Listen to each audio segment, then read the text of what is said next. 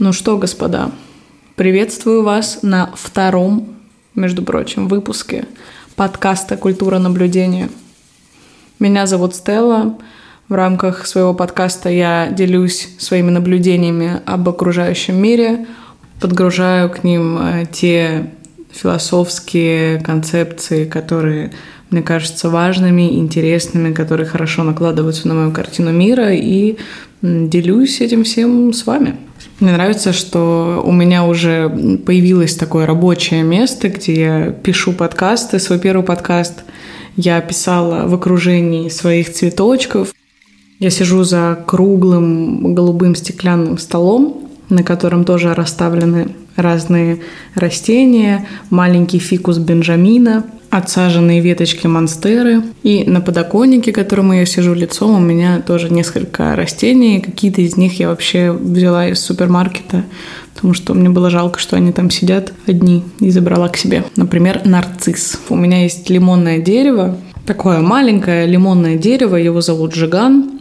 Его подарили мне друзья на день рождения, заказали, привезли его из Италии. И оно не очень было готова к берлинскому климату, но это было лето, было все хорошо. Солнце жарило на балкончике, оно там стояло, листочки такие плотненькие, зелененькие, все было хорошо. Но погода быстро изменилась, уже все двигалось к осени. Я забрала его в комнату, и оно начало как-то себя по-другому вести. То есть э, листья начали сворачиваться, хотя я поливала его. Понятно, во-первых, у меня нет большого опыта, я начинающий садовник, но я его поливала, следила, смотрела, но листья начали опадать, листья начали сворачиваться, стали коричневыми.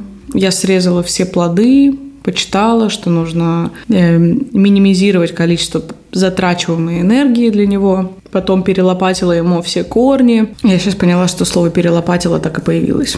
А, сделала ему новый горшочек. В общем, я старалась как могла. Я очень хотела, чтобы с ним все было хорошо. И в итоге у меня осталось такое голое, голое деревце. Там были только вот веточки торчали, и все. И оно стояло на окне. В общем, в какой-то момент я начала записывать подкаст, господа. Сейчас, сейчас чудеса, чудеса пойдут. Я начала записывать подкаст, писала я его несколько дней, очень плотно, там по 6-7 по часов э, занималась этим, поскольку это вообще первый раз был. Не очень было понятно, как это все делается, да и до сих пор непонятно. И постепенно лимонное дерево, мой жиган, начал расти. Начали появляться первые малюсенькие листочки. И с каждым днем листочков было все больше и больше и больше. И к моменту, когда я записала подкаст, Жиган уже прям расцвел. Было понятно, что с ним все стало хорошо. И, казалось бы, я ничего не меняла, кроме как э, поменяла положение его. Я поставила его на подоконник. Раньше он стоял также у окна, но на полу. Но мне кажется, тот факт, что я тут тоже находилась, очень много разговаривала, рассказывала какие-то интересные вещи, которые меня вдохновляют. И поскольку я по ночам постоянно это все делаю, я каждый раз обнаруживала на утро, что листья, листьев больше и что они сами больше. То есть у нас всегда были очень продуктивные ночи с Жиганом. Возможно, это натолкнуло меня на то, что хочется свой второй подкаст посвятить Жигану, посвятить другим растениям и вообще посвятить природе, которая нас окружает. Человек тяготеет к антропоцентризму, к тому, чтобы ставить себя выше природы, ставить себя выше всего живого и мерить все через призму своего собственного интеллекта, как будто бы он вообще единственный возможный, и всячески выстраивает оппозицию природа-культура. Такая позиция несовременна, потому что культура на самом деле сотрудничает с природой, даже если мы этого не замечаем. Природа проникает в культуру человека, она учит человека и вдохновляет э, к совершенствованию всего, что создается. Истории природы и человека пересекаются в интересных, сложных маршрутах, поэтому я думаю, что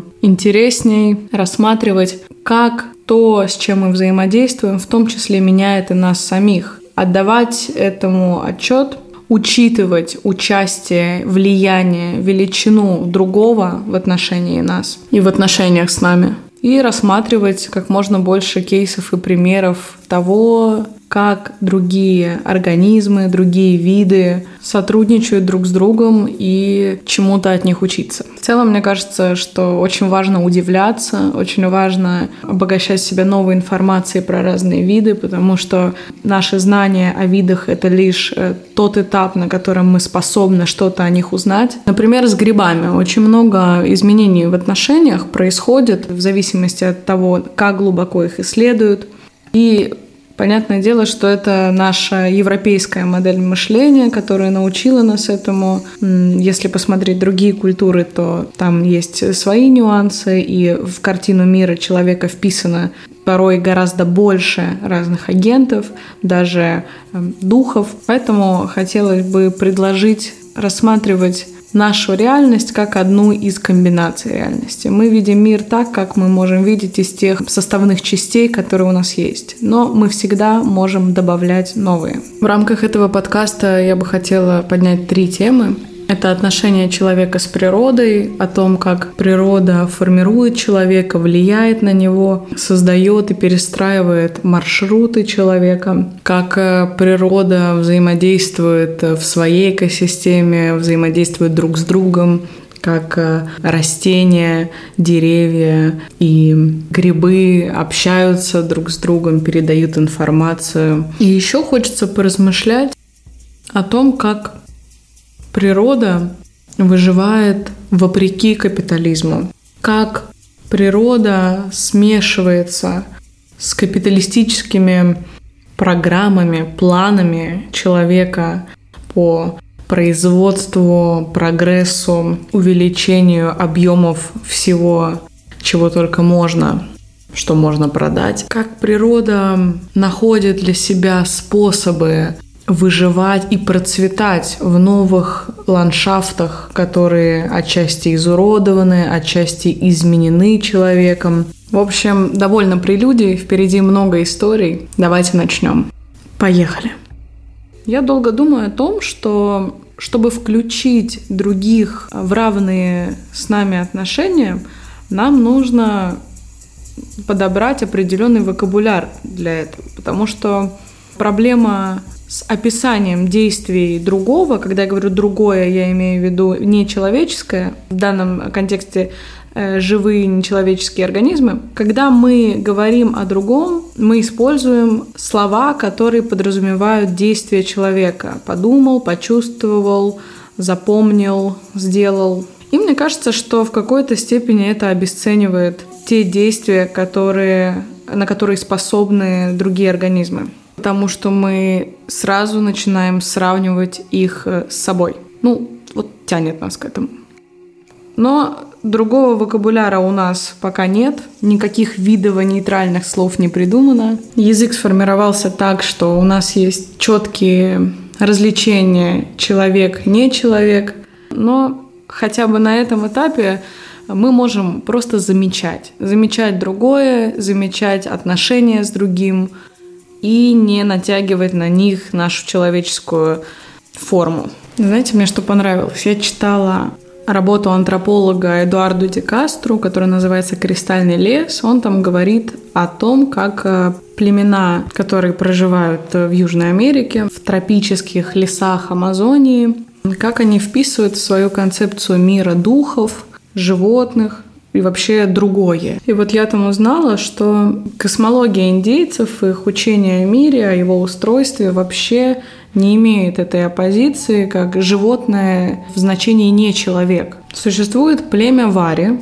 они живут в тропических лесах Бразилии. Если вы загуглите слово «вари», то вы увидите новости «Пять мест в мире, в которые опасно ехать человеку», потому что вари – неконтактное племя и может атаковать. Так вот, у вари есть слово, которое можно отнести к животному, это слово «карава». И если вари можно отнести к человеку, кораба к животному, то все равно существует некоторый нюанс, потому что эти вещи могут меняться местами. И скорее это хищник-добыча и действующий, и претерпевающий действие, тот, над кем совершается действие. То есть, например, другой человек может быть варе для тебя, потому что он несет тебе вред, а ты будешь жертвой, ты будешь каравой человека. Или ты можешь стать каравой другого хищника, какого-нибудь э, опасного тигра, который ест людей. Поскольку вари сами являются каннибалами, такая позиция понятна, что им удобней использовать понимание хищник-жертва, поскольку оно более пластично и включает в себя как человеческих, так и нечеловеческих существ. Поэтому я и говорю, что это вопрос языка, вопрос того, как за счет языка складывается картина мира. Порой нам сложно помыслить возможности другого, поскольку мы используем для них те слова, которыми мы описываем свои собственные действия, и они как будто бы всегда не дотягивают до нас. Я тоже попадаюсь на эту уловку языка, но стараюсь просто расширить э, свои знания о том, что такое чувствовать, что такое видеть, слышать, если это не человек. Например, мне очень понравились два эксперимента, о которых рассказал Джеймс Бридл на лекции в Берлине.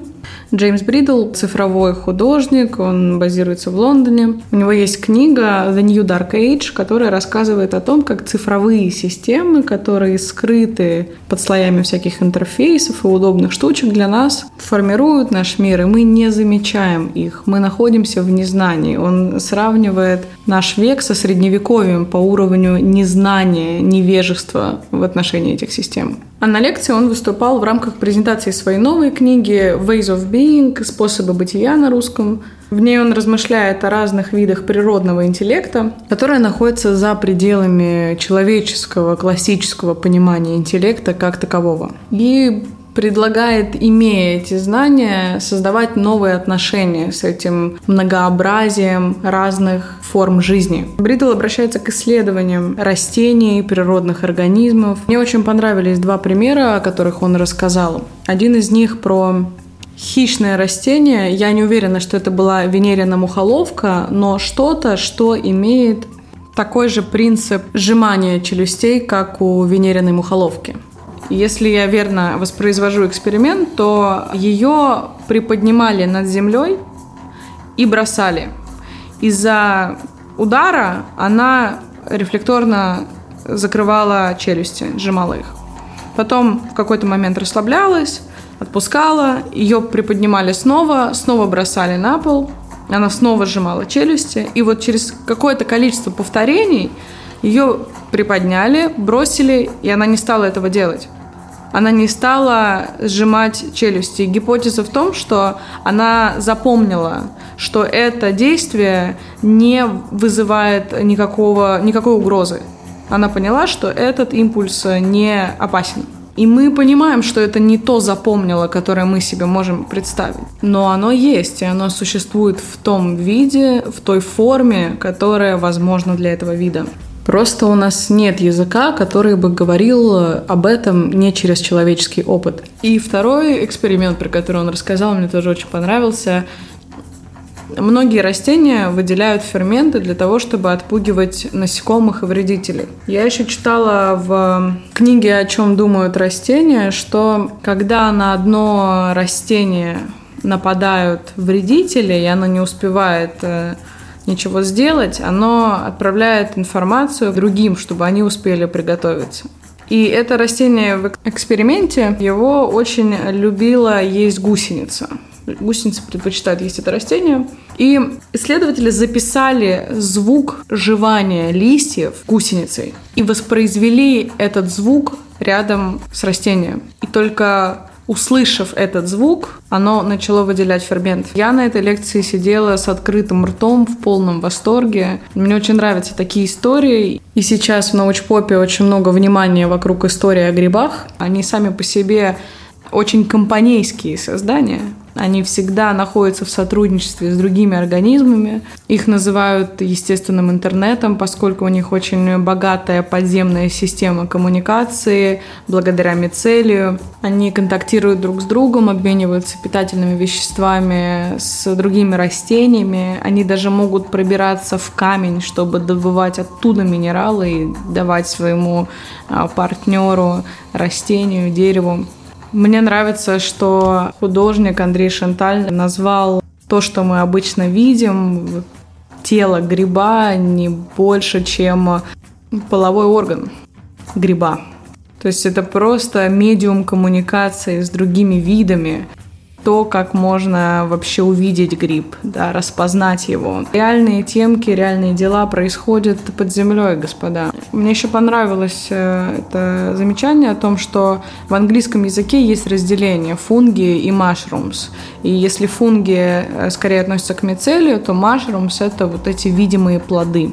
Мне кажется, что когда мы меняем отношение к грибам, когда мы узнаем о их свойствах, о том, что они достаточно социальные, компаньоны, мы можем по-другому смотреть на то, когда они появляются в нашем с вами окружении. Потому что я даже заметила на себе, у меня есть растение, которое я отсадила, чтобы оно прижилось, и я заметила, что там вырос гриб, маленький гриб. Моя первая мысль с растением что-то не так. Оно умирает. Что-то гниет, что-то разлагается. Что делать? Моя вторая мысль уже сознанием того, что грибы являются компаньонами, а может быть, он ему наоборот нужен, может ему с ним лучше. На самом деле, я действительно, я садила маленький череночек, и это малюсенькое растение, и с грибом ему получше будет доставать э, минералы, доставать э, питательные вещества из почвы, которые, возможно, из-за своих э, небольших знаний я не делаю такой обогащенный или такой классный, чтобы растение само идеально с этим справлялось. Я оставила этого компаньона ему в горшке, потому что у нас в целом в культуре грибы чаще связаны с разложением, со смертью, с чем-то неприятным. И слова мы какие-нибудь для них обидные придумываем, поганка, например. Вот тот гриб, который вырос, его зовут поганка, но разве по своей сути является он может быть сожителем, соседом, спутником, компаньоном. Слово «компаньон» я позаимствовала у антрополога и замечательной женщины Анны Цинь. Она называет э, грибы спутниками других видов, компаньонами. Хорошим примером межвидового сотрудничества Например, гриб позволяет лишайнику выживать в экстремальных климатических условиях. Или помогают растениям, у которых нет доступа к хлорофилу, доставать его. Например, микориза – это такие нитевидные образования у грибов, которые проникают в корни растений или оплетают их, и таким образом отправляют питательные вещества растениям пока все это рассказываю, я одновременно очень им респектую. Оказывается, что даже некоторые виды орхидей не могут э, без грибов самостоятельно прорастать. Поэтому на самом деле лес – это не разблокированная карта. Когда ты не прошел достаточно миссий по собирательству, э, не понимаешь, что там делать, не имеешь никаких знаний об агентах, населяющих их. Я люблю использовать это слово в отношении не человеческого. Агентность э, – это от английского слова agency. Agency – это то, чем обладает тот, кто может действовать. То есть это возможность действовать. Может, нас тут иностранцы слушают. И я думаю, что они тоже имеют эту агентность, возможность действовать, потому что они обладают своей формой интеллекта, intelligence. Они могут перемещаться не в той форме, которая нам кажется движением, да, потому что, например, по отношению к растениям мы рассматриваем их как э, обездвиженных, да, то есть для нас овощ – это метафора отсутствие жизни, отсутствие движения. Но при этом все видели таймлапсы растений, как они двигаются в течение дня, как они подставляются под солнце. И это совсем не похоже на обездвиженность или безжизненность. Растения могут э, принимать решения, менять стратегии отпугивания вредителей, потому что вредители тоже меняют стратегии, когда узнают, что растение ведет себя таким образом. В целом это и есть законы эволюции, а эволюция – это движение. Тоже в книге «О чем думают растения» это книга основателя растительной нейробиологии Стефана Маркузу, который рассказывает про то, как растения коммуницируют, про их сенсорные системы, как они могут ощущать, чувствовать. Я прочитала, что деревья, например, могут сражаться за место под солнцем. И, например, чтобы вырасти над каким-то деревом, нужно потратить определенное количество энергии. И, например, можно пойти в банк можно потратить огромное количество энергии на то, чтобы вырасти над ним, и в итоге не оказаться в выгодном, удачном месте, чтобы расти дальше, таким образом проиграть э, и погибнуть. То есть э, надо еще и правильно рассчитать свои собственные силы. Есть и грибы-паразиты, и классификация паразитов, кстати, тоже меняется. Многие грибы оттуда уходят. Есть, например, гриб Пуциния граминис, который так любит барбарис, и питаясь его нектаром, он производит споры, которые губительны для пшеницы. А есть гриб, который подсел на самолетное топливо, например, и лезет туда и вызывает закупорку топливопровода. Но это то, что подчеркивает Анна Цин, это вопрос перспективы, как мы на это смотрим. Там, где грибы дружелюбные с одними, они могут быть враждебны к другим. Но не по своей натуре, а скорее по несостыковке интересов с одной и с другой стороны. Отношения с грибами возникают в очень важные исторические периоды, и грибы по факту э, на каждом этапе встревают в капиталистические амбиции человека, даже на самых э, ранних этапах. И очень сильно от этого меняют э, положение вещей и движение человека дальше.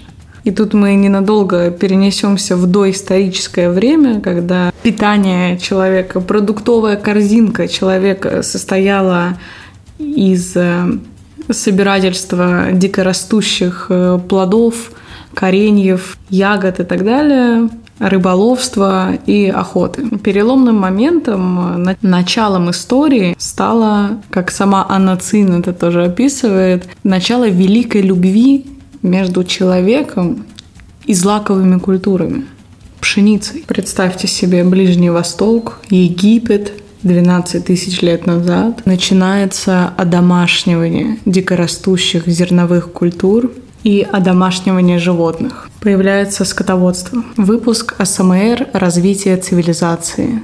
Так вот, э, разведение монокультуры, скотоводство, все это привело к оседлому образу жизни, к тому, что человек обзавелся своей какой-то территорией, какой-то собственностью. То есть э, вместе с одомашниванием э, зерна, зерно одомашнило человека. Это двусторонние отношения. Тут интересно, Анна Цин замечает, что возникновение такого образа жизни, выращивание злаковых культур либо поспособствовало возникновению государств, либо шло перед этим, что государства начали появляться после такого образа жизни и после того, как человек начал взаимодействовать со злаками в таком уже одомашненном виде. И понятно, что государству было выгодно, чтобы человек продолжал этим заниматься. Они поддерживали возделывание зерновых культур и в целом политику монокультур скотоводства, оседлого образа жизни, поэтому государство всячески подогревали желание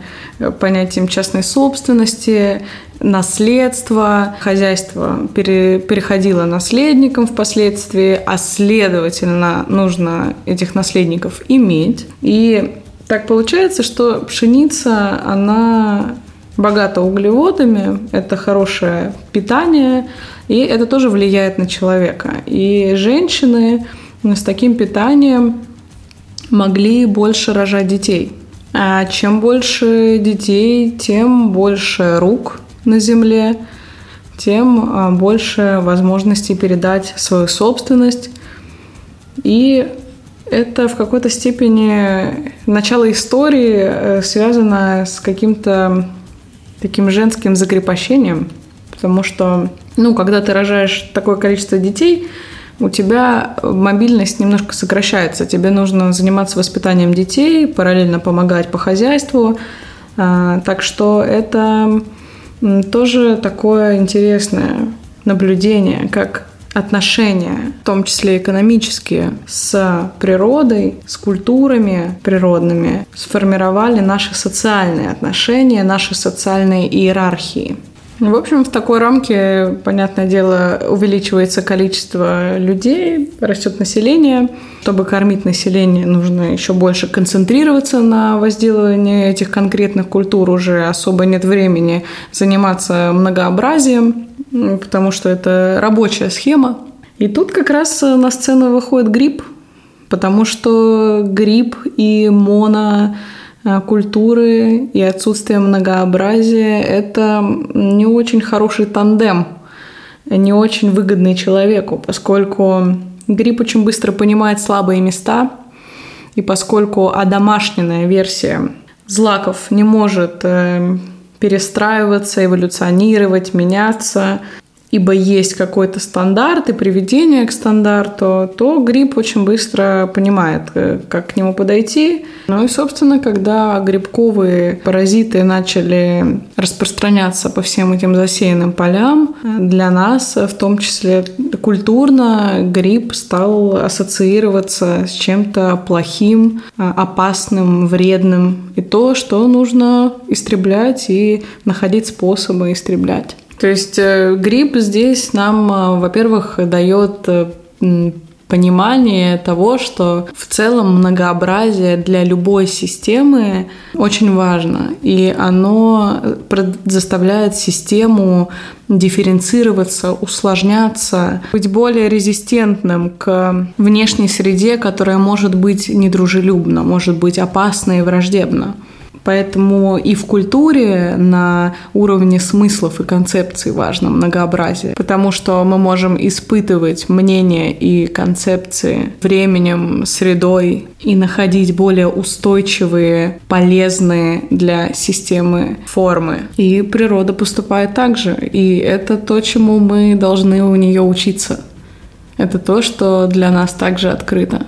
Мне вообще очень нравится размышлять о природе как о том, что включает в себя все то, что мы можем помыслить, что все формы, которые нам даны и которые мы создаем, это те формы, которые мы можем найти в природе. Паттерны, цвета, узоры. Мы не можем выйти за пределы того, что дано. Мы не можем изобрести того, чего нет, и помыслить то, чего нет. А все, что есть, оно уже есть в природе.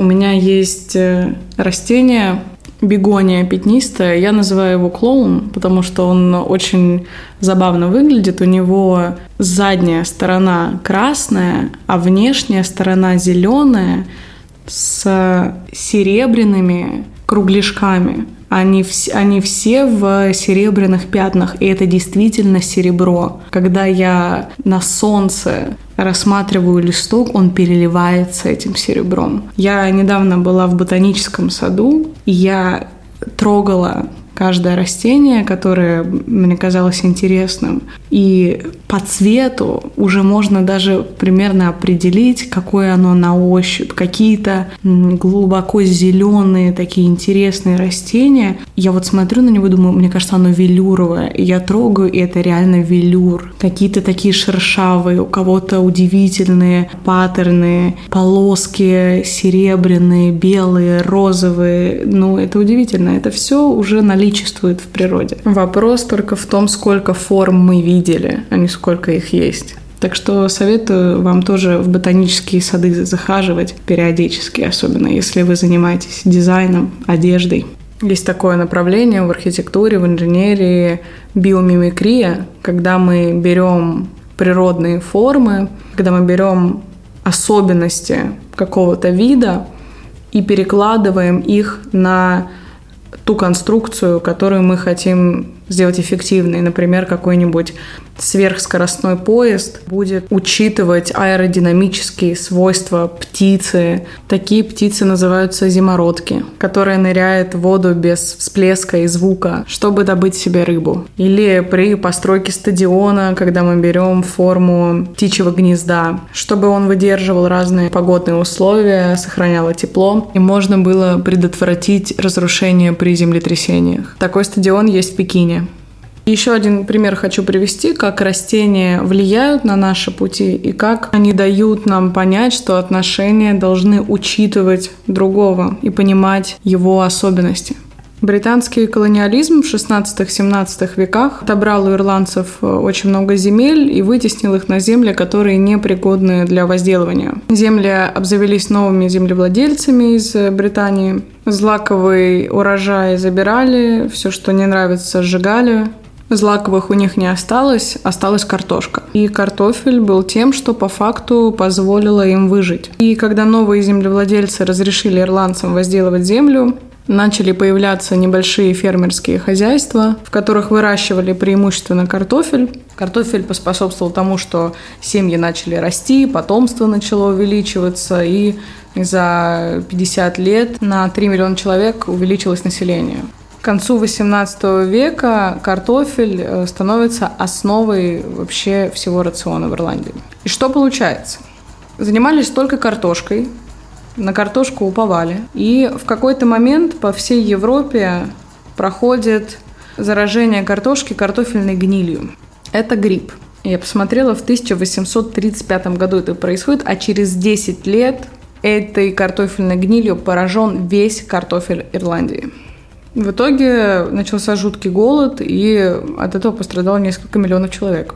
И это все еще раз к слову об отношениях, что природа на нашей же истории, на взаимодействии с нами в процессе истории показывает и учит нас тому, что отношения с другим никогда не бывают односторонними. Они должны учитывать другое. Потому что та позиция, которую мы занимаем, она подстраивающая другое под наши интересы. Но проблема в том, что подстраивая другое под наши интересы, это другое, если ему это не нравится, начинает взаимодействовать не с нами, а с другим как злаки с грибами. В общем, много чудес совершают грибы, очень много маршрутов э, перестраиваются и создаются э, благодаря э, вынужденному э, или добровольному сотрудничеству с ними. Чаще это происходит внезапно, как, например, когда гриб поражал сахарный тростник после какого-то времени, когда он был срезан. Плантаторам нужен был сахарный тростник, и они еще не знали о свойствах гриба, поэтому всячески старались вовремя его начать перерабатывать, чтобы ферментация не произошла. Но карибские плантаторы заметили, что побочный продукт э, сахарного производства меласа в сочетании с дрожжевыми грибами превращается в алкоголь. Собственно, так и родился напиток ром. А это, в свою очередь, сделало производство сахара более выгодным. И так получается, что гриб вопреки нашей изначальной интенции избегать его, не вступать с ним в отношения, открыл для нас так много возможностей и так много торговых путей и направлений.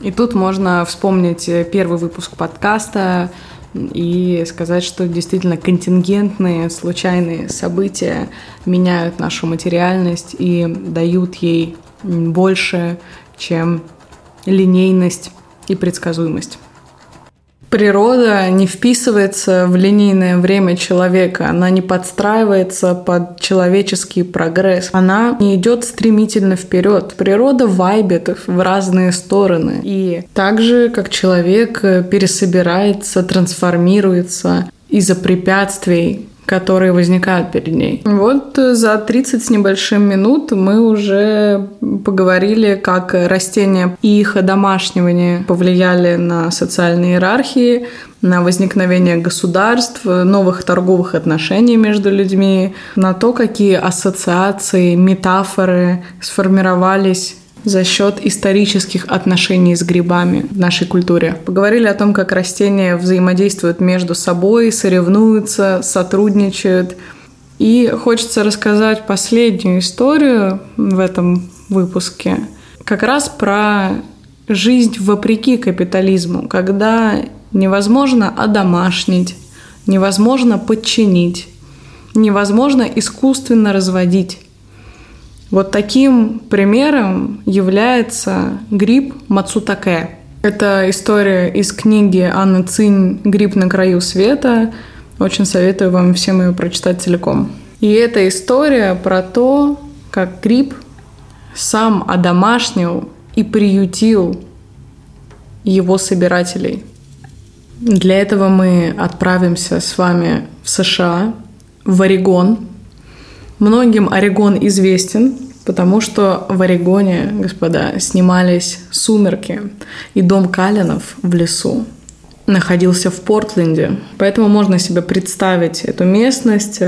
Густые леса, горы, реки, озера, люди в клетчатых рубашках и бейсболках.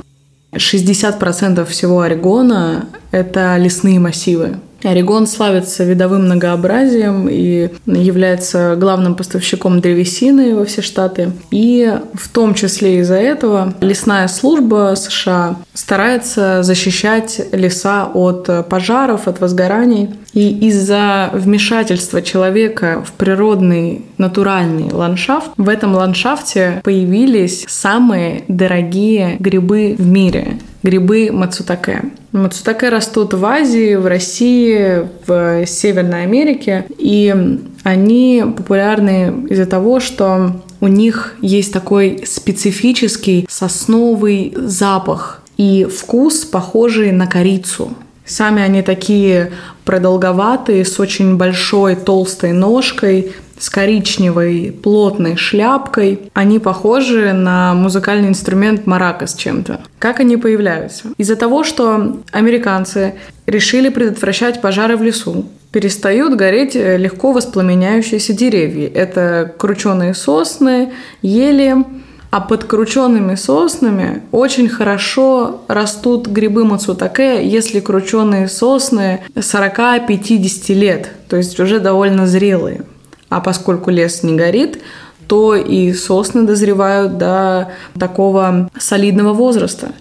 Так, э, десятки лет без частых учащенных пожаров привели к тому, что Мацутаке поселились в лесах Орегона. И вот это одна история. Это история становления грибов Мацутаке. Но кто их собирает? Их собирают э, выходцы из Китая, малые народы, яо и хмонги, которые бежали от императорской власти и впоследствии оказались на границе Лаоса и Таиланда, занимались нелегальной торговлей, продажей опийного мака. Поскольку они тусовались там, где происходили боевые действия во время войны во Вьетнаме, они тоже попадают в эту войну. В итоге сражаются с обеих сторон, некоторые за коммунистов, некоторые против – После войны, где-то в 70-х, США организовывает программу по вывозу антикоммунистов из этих частей Азии. И некоторые яу и хмонги оказываются в США. Более того, про хмонгов интересная история, поскольку ритуалы нормально невозможно было проводить в США. Они очень боялись, что их накажут за это духи. И Э, в какой-то момент в США э, среди хмонгов увеличивается невероятным количеством смерти во сне. И какого-то медицинского объяснения этому нет. Есть исследования, которые предполагают, что когда во сне они сталкивались с демоном сонного паралича, им казалось, что это их дух пришел за ними в наказание за то, что они не проводили обряды, и они так сильно пугались, что умирали. Поскольку хмонгам, чтобы продолжать растить опийный мак, тоже было интересно находиться более в гористых местностях, Яо могли также разочаровываться в городской жизни и уходить к более традиционным для себя образом жизни, а это тоже гористые местности, где-то в природе. А сбор грибов по факту достаточно пластичная практика, поскольку она ну, не супер сильно регулируется властью. То есть ты там где-то ходишь в лесах, э, собираешь грибочки, кому-то их продаешь, и вроде как никто это особо не контролирует. Поэтому для их уклада, для их опыта предыдущего это достаточно понятная жизнь. Понятно, что они начали везде ставить палатки по всем территориям. Это не очень нравилось местным жителям, которые Э, в близлежащих к лесам местах находились. И лесная служба, э, они выделили им место на какой-то глухой дороге, куда никто не приезжает. То есть они спустились э, с гор сверху на эту дорогу. И по, тоже по принципу этнических групп расставили свои палатки, то есть построили целый лагерь там.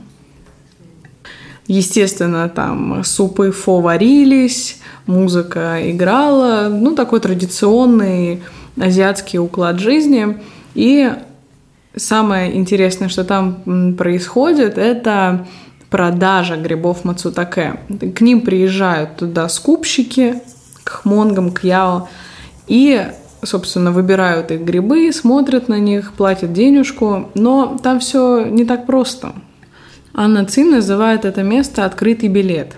И называет она его так, потому что система «открытый билет» подразумевает в этом месте, что можно продать грибы, например, утром, а в конце вечера, если цена на эти грибы поднялась, то можно вернуться к скупщику и получить разницу.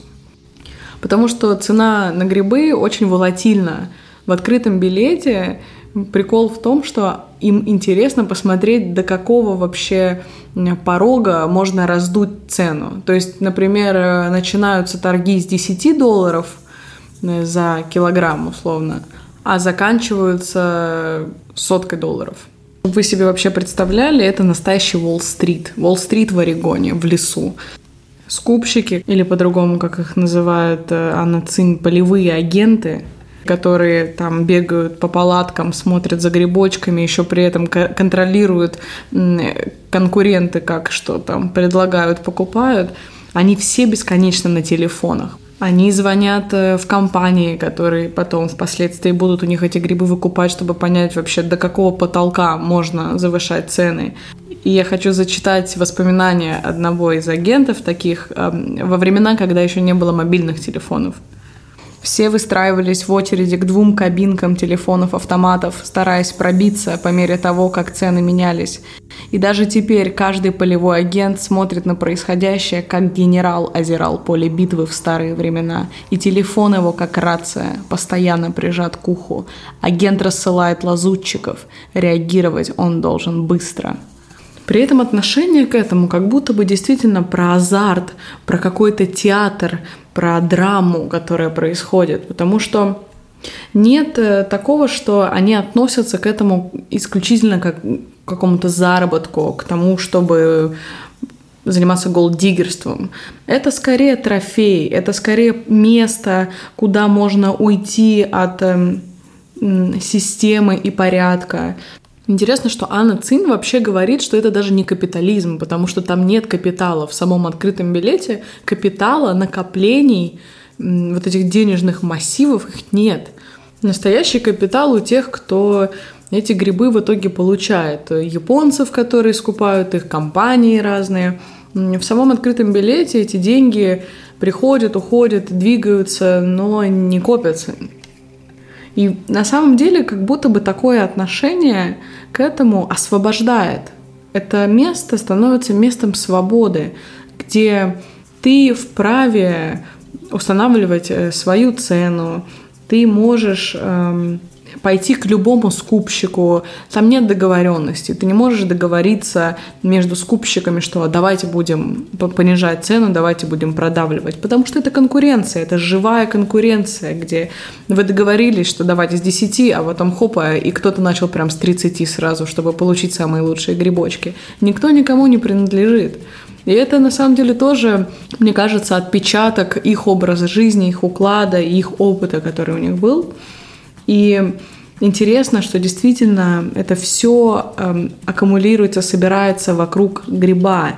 Это не просто использование гриба, это на самом деле очень сильно подстраивает под среду, в которой гриб находится. По факту они живут на территории Мацутаке, и Мацутаке дает им возможность обладать такой свободой. И не столько интересно даже, как этот гриб покупается и продается, а как человек подстраивается под э, те условия, которые Мацутаке в своем ландшафте им предоставляет. Потому что купить гриб это еще не все. Предварительно грибники приносят свои грибы на сортировку к опытным сортировщикам, которые смотрят на их грибочки, и от этого зависит их цена. И опытные сборщики, они как будто бы танцуют руками. То есть их тело неподвижно, и только руки постоянно вырисовывают какие-то акробатические движения.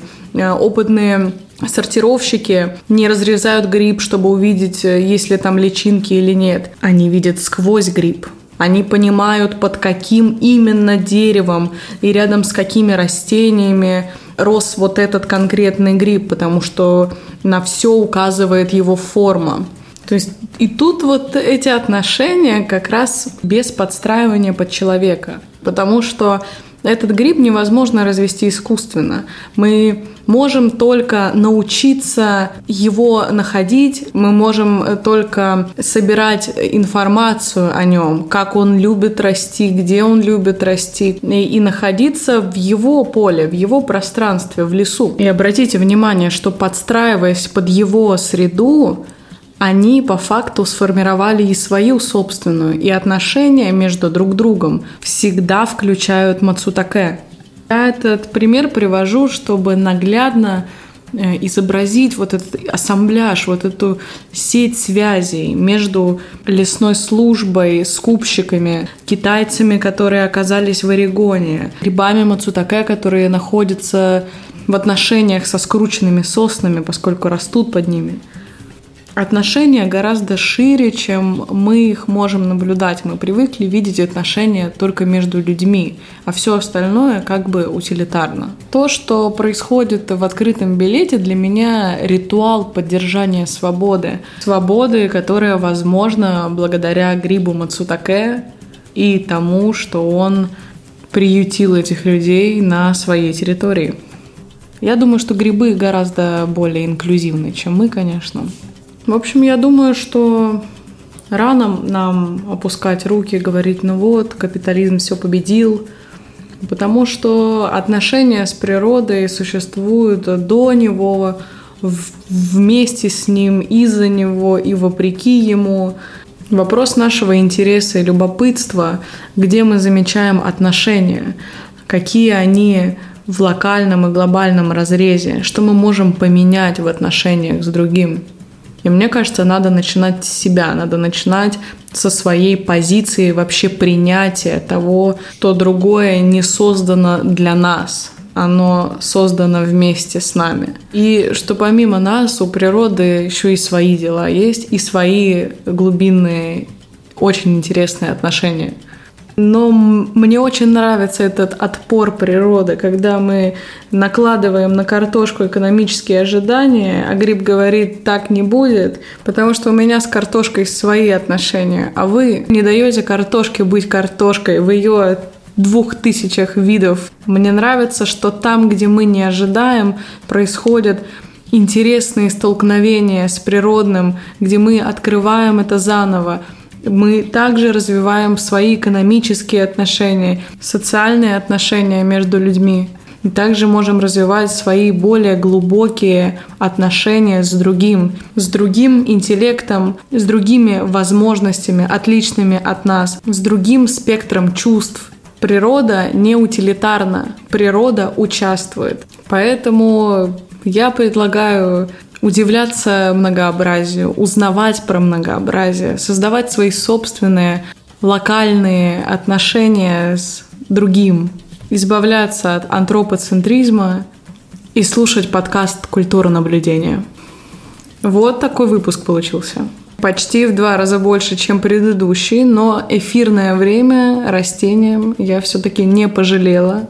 И, коли вам понравилось, делитесь со своими друзьями, соседями, родственниками. В социальных сетях тоже можно. Пишите свой фидбэк. Задел на следующий выпуск уже имеется. Так что до встречи, господа. Спасибо вам за прослушивание.